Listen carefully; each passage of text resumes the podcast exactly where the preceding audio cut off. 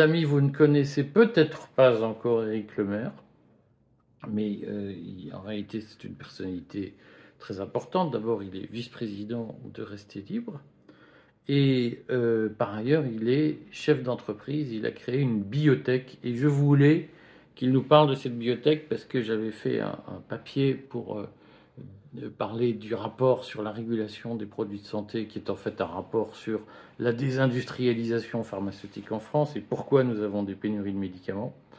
Et je sais que la compréhension de ce rapport a fait l'objet d'appréciations diverses. Donc je voulais qu'Éric nous parle et nous explique concrètement comment ça se passe, la mise sur le marché d'un médicament en France, vu de l'intérieur, et concrètement pourquoi les industries pharmaceutiques s'en vont. Alors d'abord, euh, Eric, est-ce que tu peux nous parler de ta biotech?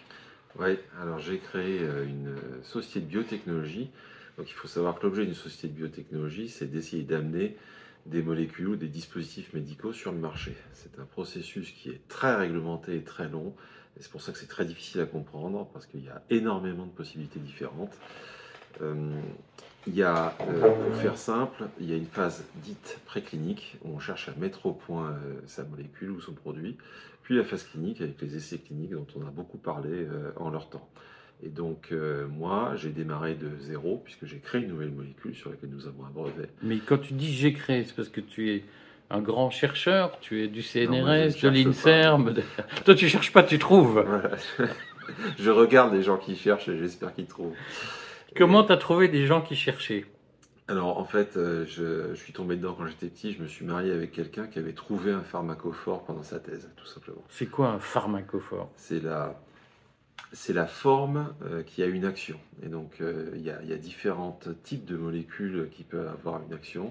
Et donc il y a, y a, une racine qui peut avoir une action. Et ensuite, on essaie de mettre autour des, ce qui va bien pour avoir le moins d'effets secondaires et la meilleure efficacité possible. Et c'est tout un, tout un processus, on ne va pas rentrer dans les détails parce que c'est la, la, molécule que ta femme a trouvée, que tu veux commercialiser. D'accord. Absolument. Bon, donc le pharmacophore, d'une certaine façon, c'est un peu la quintessence de la molécule. C'est la base qui va permettre de fabriquer un médicament. Absolument. Bon, ah bah dis donc, et elle a le copyright ou c'est toi, tu, tu lui fais les poches ah, C'est un peu plus compliqué que ça. en fait, on a trouvé une molécule commerciale qui avait un effet sauf qu'elle avait une montagne d'effets secondaires. Et donc on a créé une molécule originale qui, elle, est spécifique, c'est-à-dire que euh, on espère qu'elle ne fasse que traiter la maladie et que si possible, elle ne rende pas aveugle ou des choses euh, un peu désagréables de ce genre-là. Alors cette euh, molécule, on va l'appeler comme ça pour que tout le monde comprenne, puisqu'en bout de course c'est une molécule, elle, elle, combat quelle maladie? Alors on travaille sur la sclérose, sclérose tubereuse de Bourneville, qui est une forme très spécifique d'épilepsie qui concerne une naissance sur 6000 personnes en France. Bon, et donc c'est un public restreint C'est ce qu'on appelle une maladie rare. Voilà. Donc il y, a combien de personnes qui sont. C'est un, médicament pour enfants d'abord? Alors, euh, la c'est une maladie qui se déclare chez l'enfant, euh, mais qui devient, qui continue chez, chez l'adulte, parce qu'on ne sait pas la guérir, et qui devient au bout d'un moment pharmacorésistante. C'est-à-dire qu'on n'arrive plus à arrêter les crises, pour faire simple. D'accord. Donc, euh, c'est un médicament que tu prends toute ta vie une fois que. Euh, Il y a combien de personnes en France qui souffrent de cette maladie? Bah, Une naissance sur 6000, sachant que l'espérance de vie est altérée. Donc, euh, si, si, vous faites le calcul, vous allez vous rendre compte que ça fait 10, 15, 20 000 personnes qui ont des formes sévères. D'accord. Et donc, ils sont susceptibles d'être les clients de ce médicament? Absolument. Concrètement, euh, une fois que ta, femme a trouvé ça et que tu te dis on va en faire un médicament pour euh, les 10-15 000 personnes qui sont atteintes de cette maladie, il se passe quoi? Il faut faire quoi? C'est-à-dire que là, il faut continuer à chercher, faut, entre le moment où on, trouve le, pharmacophore et le moment où ça devient un, un médicament que tu, pour lequel tu peux demander un agrément, il se passe quoi? Alors il se passe plein de choses, euh, il y a plein d'étapes, puisque entre le pharmacophore et l'AMM, euh, il, y a, il y a le lead, il y a le candidat médicament, donc il y a, énormément d'étapes. Euh, d'abord, il faut qu'on puisse le prendre le médicament, parce que personne ne veut s'injecter de choses. Donc il faut que ça puisse être pris par voie orale, comme c'est un médicament pour les. On peut faire des suppositoires aussi. C'est moins, c'est moins agréable. Voilà, si vous voulez, si, on veut en vendre beaucoup, il faut que ça se prenne par voie orale. C'est mieux.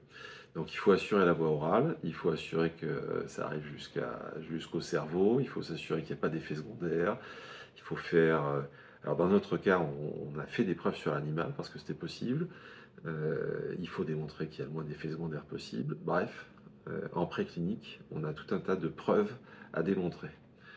Et puis ensuite... comment ça se fait ça concrètement? C'est-à-dire que il faut mettre de l'argent pour payer des chercheurs, des, laborantins, des essais Alors, euh, je vais commencer par le début. Il faut savoir que entre une molécule et le moment où on obtient la MM, c'est même pas une chance sur mille. Même pas.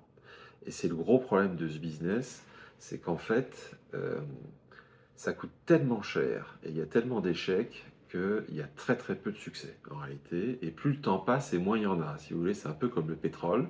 Quand on trouve un gisement de pétrole, au début ça jaillit. Donc ça, c'était le siècle dernier. Puis maintenant, on a à peu près fait le tour de toutes les molécules faciles et maintenant, il faut beaucoup travailler. Donc c'est extraordinairement difficile. Ça prend combien de, de mois pour avoir un médicament pour lequel on sollicite l'autorisation de mise sur le marché de l'AMM La moyenne, alors moi j'ai eu accès à des, euh, dans le cadre des études de marché, j'ai eu accès à une liste des deals. La moyenne du préclinique. C'est quoi une liste des deals Parce que euh, une biotech ne va pas vendre des boîtes.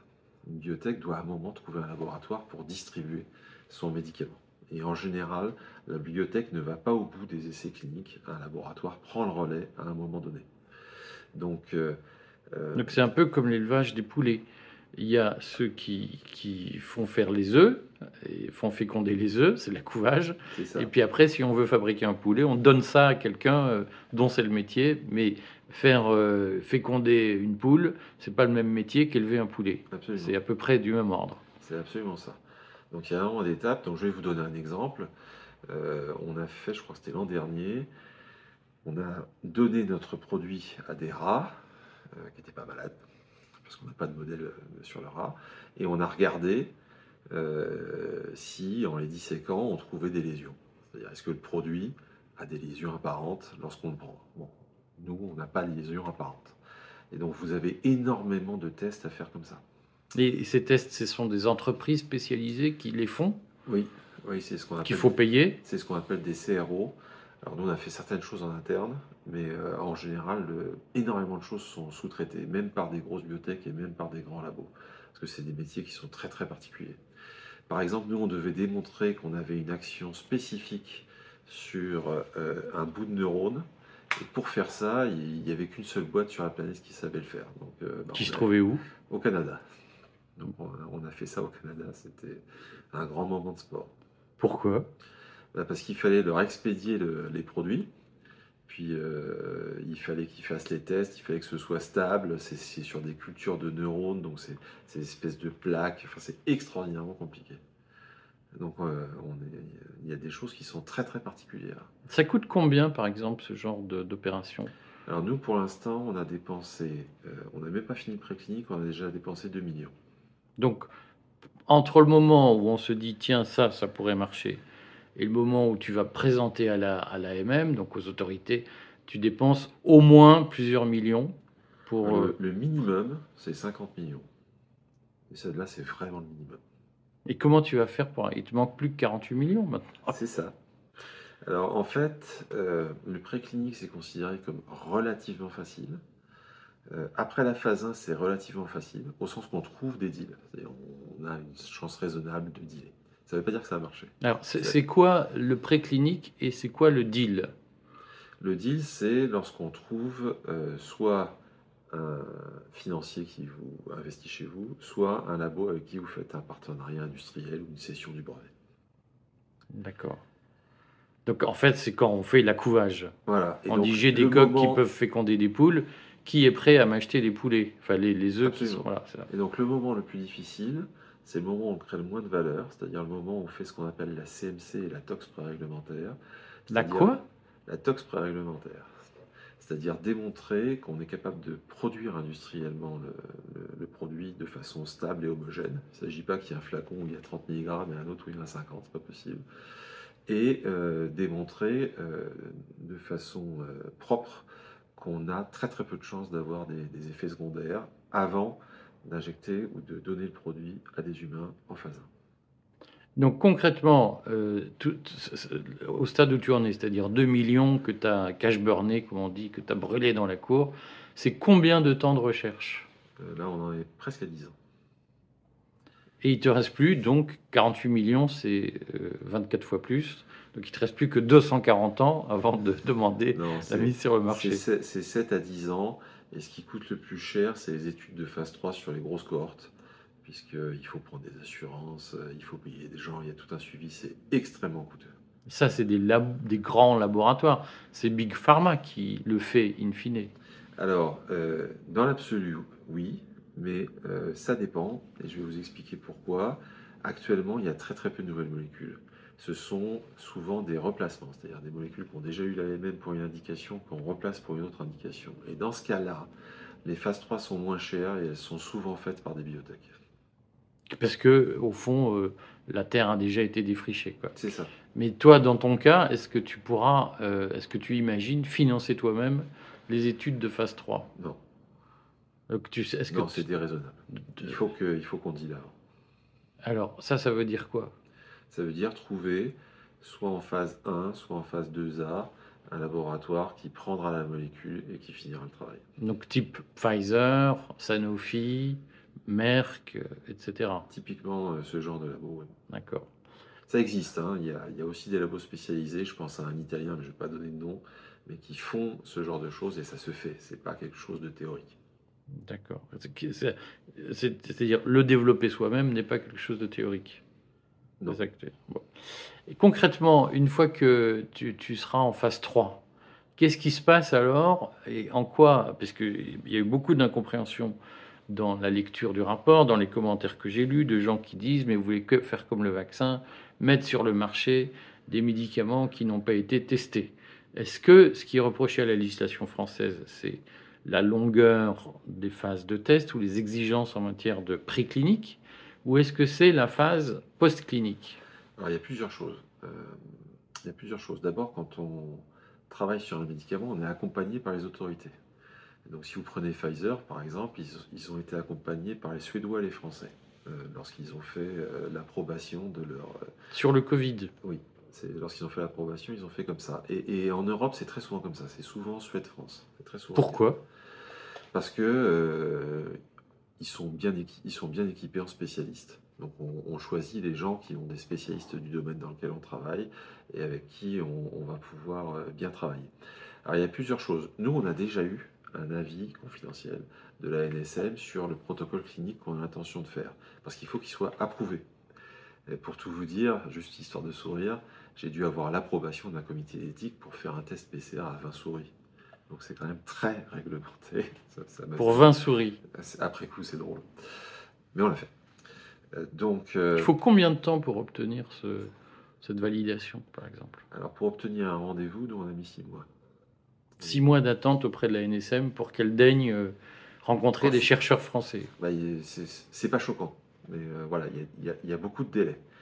Donc, il y, y a des discussions réglementaires et ensuite il y a des discussions tarifaires, parce qu'il va falloir dans chaque pays avoir euh, obtenir un prix. Et donc ça, il faut comprendre, euh, c'est très important, parce que euh, c'est ce qui vous permet de lever des fonds en fait. Là aujourd'hui, si je vais voir un laboratoire et je lui dis, voilà, j'ai besoin de, disons, 10 millions d'euros pour faire ma phase 2. Le laboratoire, il va me dire, OK, combien votre entreprise vaut tant? Je vais mettre 10 millions, quel est mon espoir de gain? Donc il va dire, vous avez une chance sur 10 que ça marche, je vais gagner, disons, 100 millions d'euros. Je dis n'importe quoi volontairement. Disons 100 millions d'euros. une chance Mais sur 10. est-ce que tu dis 100 millions pour ne pas dire 100 milliards d'euros? Est-ce qu'il y a des laboratoires qui peuvent gagner 100 milliards d'euros avec un médicament? Oui, ça existe. Bah, sur des des anticholestérol ou sur des vaccins, ça existe. Bon, sur des antiépileptiques, ça n'existe pas. Mais euh, tous ces chiffres-là, ils sont publics, donc il suffit de les chercher, on les trouve. Donc il va dire par exemple, ok, je, peux gagner 100 millions, une chance sur 10, ça fait 10 millions. Si vous me demandez 10 millions, économiquement, c'est pas viable.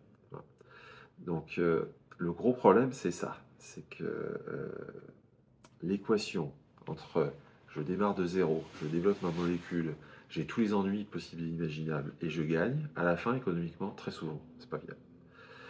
Et donc, euh, nous, je vais donner un exemple. Nous, on a eu un traitement sur notre domaine, un nouveau traitement, qui a obtenu un prix beaucoup plus élevé.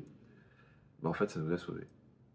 Pourquoi? Bah, parce, que, notre molécule est redevenue économiquement fiable. Bankable. Voilà. C'est-à-dire que le laboratoire qui va se charger de l'industrialisation en fait du produit, il se dit qu'il peut gagner de l'argent grâce au prix de mise sur le marché. Et donc pour tout vous dire, pour continuer euh, à dire des choses peu agréables, s'il n'y a pas les États-Unis pour nous acheter des produits très chers, on n'est pas viable. On n'a aucune chance de commercialiser le produit. Aucune. Zéro.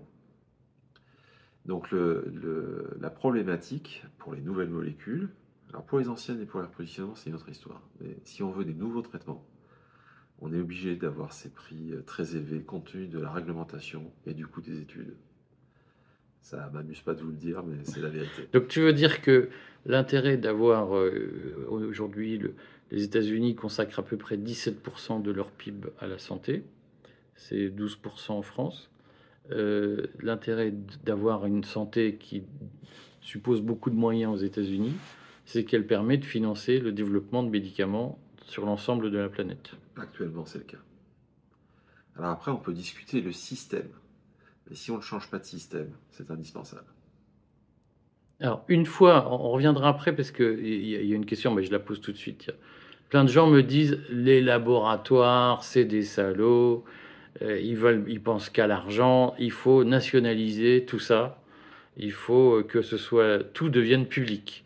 Est-ce que ton activité pourrait être nationalisée? Alors concrètement, aujourd'hui, il y, a, il y a très peu de molécules qui sortent des labos publics. Alors ce qui est vrai, c'est qu'aux États-Unis, une partie des nouvelles molécules sont de fait financées par euh, la FDA et le CDC. Ça c'est vrai. Euh, le CIC-FDA rachète des molécules en early, c'est-à-dire en, préclinique ou en phase 1, et participe au développement des produits. On pourrait imaginer en Europe que euh, le public prenne sa part, au sens capitalistique du terme, du développement de nouvelles thérapies. moi, ça ne me choquerait pas. Une démarche entièrement publique, il suffit de regarder quelle est la part des, molécules qui sortent du public, même dans un passé lointain où il y a beaucoup de recherche publique. Je, pense qu'une démarche euh, mixte euh, est, plus adaptée. il est très très peu probable qu'une démarche totalement publique euh, fonctionne pour la création de médicaments. C'est vraiment une activité de, recherche et développement, et il y, a, un moment où il y a forcément un relais privé. Parce qu'il faut qu'il y ait une logique économique. Il faut qu'il y ait une logique économique, et puis il faut qu'il y ait une logique de prise de risque. Moi, je suis un acteur économique rationnel. Donc, Là, je suis en train de me battre pour que cette molécule arrive jusqu'au marché. Euh, on a besoin de gens qui se battent. De gens tenaces, pugnaces. Une fois que tu vas présenter ton, ton, ta molécule euh, à, à, la NSM pour obtenir une autorisation de mise sur le marché, qu'est-ce qui va se passer et pourquoi le rapport officiel dit-il qu'en Allemagne, par exemple, c'est mieux qu'en France? Bah, Concrètement, ça va plus vite. C'est-à-dire, est-ce que ça veut dire qu'on bâcle, qu'on met sur le marché en Allemagne des médicaments moins sûrs qu'en France? Alors en fait non. Alors d'abord il faut savoir une chose, c'est qu'on commence à vendre des boîtes dès la phase 3. Donc on gagne de l'argent dès la phase 3, déjà pour commencer, parce qu'on soigne des gens, de fait. Donc on gagne de l'argent dès la phase 3. Bon, c'est pas autofinancé, mais on gagne de l'argent. Euh, non, c'est la négociation de fixation du prix qui est extrêmement longue et qui passe par des choses très compliquées. je vais prendre un exemple dans un autre domaine. Quand moi je négocie un contrat de recherche avec l'université, il n'y a, pas, a pas de modèle. C'est-à-dire c'est des négociations de gré à gré, c'est extrêmement long. Il y a certains domaines où avec des Américains ou des Norvégiens ou des Allemands, il y a une convention cadre et on négocie juste un pourcentage. C'est exactement pareil en termes de sécurité, mais ça va beaucoup plus vite. c'est en ça que c'est complexe, c'est que le gré à gré est trop compliqué. Euh, est-ce que les mécaniques, mécanismes que la France, enfin que le ministère de la Santé a mis en place pour fixer le prix des médicaments, euh, pour, euh, dans un souci d'économie budgétaire, aujourd'hui est un élément qui retarde la mise sur le marché, donc la rentabilisation de molécules trouvées en France Alors moi, j'ai des discussions privées avec des gens qui sont dans la pharma, aussi bien en France qu'à l'étranger. Dans l'industrie pharmaceutique. Voilà. Euh, la réponse est oui. Il y a des marchés qui sont prioritaires par rapport à la France du fait d'une trop forte négociation des prix. C'est un, fait euh, physique, réel. Est-ce que c'est juste? Est-ce que c'est honnête? Est-ce que c'est tout ce qu'on... Mais c'est la vérité. Ah, c'est toujours la question de savoir si on préfère mourir juste ou vivre injuste. Euh, toi, concrètement, est-ce que ça te donne envie de commercialiser ton médicament à l'étranger? Ah bah, Clairement, s'il s'agit... Avant la France. Alors, je vais dire ça d'une autre façon. Nous n'aurons pas de deal si nous n'avons pas discuté avec l'FDA. Donc le passage aux États-Unis est un must. Est un euh, obligé pour euh, trouver un financement pour boucler le médicament. C'est la question qu'on c'est la question qu'on pose à chaque fois en privé. À quelle étape tu vas voir la FDA Mais est-ce que tu imagines commercialiser aux États-Unis avant de commercialiser en France? C'est possible. C'est possible. Alors il y a des équivalences. Hein. Euh, très souvent, quelque chose qui est commercialisé aux États-Unis suit en Europe deux ou trois ans après, ou réciproquement. Mais nous, clairement, pour des raisons économiques, la priorité, c'est le marché américain.